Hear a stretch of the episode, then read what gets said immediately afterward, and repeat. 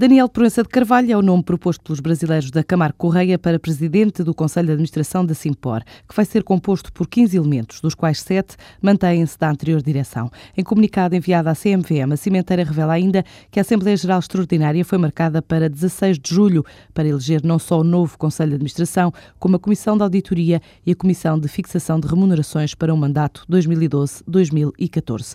Os novos acionistas também pretendem alterar e reestruturar o contrato da sociedade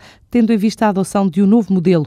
E Daniel Proença de Carvalho, que termina o mandato no final deste ano como chairman da Zone, é proposto para ser o próximo presidente do Conselho de Administração da Simpor, agora controlada pela Camargo Correia. Na proposta que vai ser levada à Assembleia Geral, a empresa brasileira não refere a composição da Comissão Executiva nem quem a vai liderar.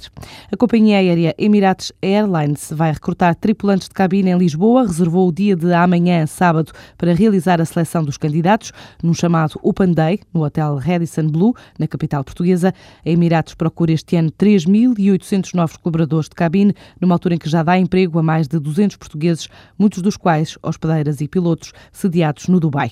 A companhia tem uma frota de 171 aviões para servir 123 cidades em todo o mundo e é cliente líder da Airbus A380, com 28 aparelhos deste modelo na frota e mais 69 encomendas.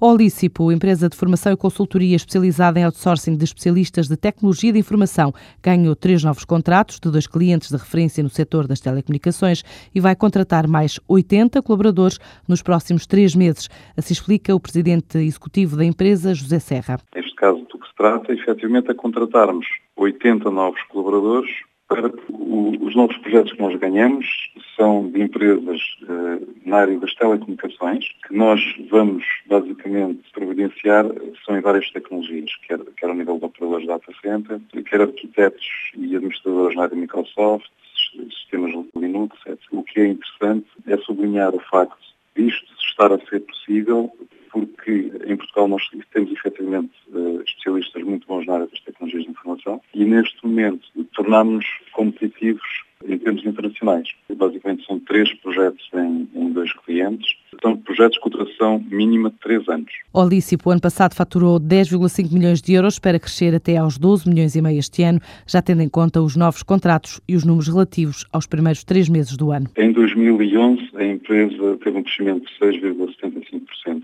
Isso tem a ver precisamente com o facto de haver uma seleção muito mais rigorosa da parte dos clientes de quem são os seus parceiros. Estamos num contexto em que empresas que apresentem um grau de competitividade de custo vantajosa, ou seja, têm capacidade de apresentar uma boa proposta de valor, têm tendência, de facto, para ganhar mercado e crescer. A acentuar esta ideia, posso dizer que nós, no primeiro trimestre de 2012, crescemos 15%, ou seja, já temos um crescimento superior ao crescimento que tivemos em 2011. E tendo em conta estes novos projetos que eu, que eu fiz referência, eh, nós pensamos que o crescimento vai se acentuar ao longo do ano. Portanto, nós prevemos chegar até o final do ano com um crescimento superior aos 15% do primeiro trimestre.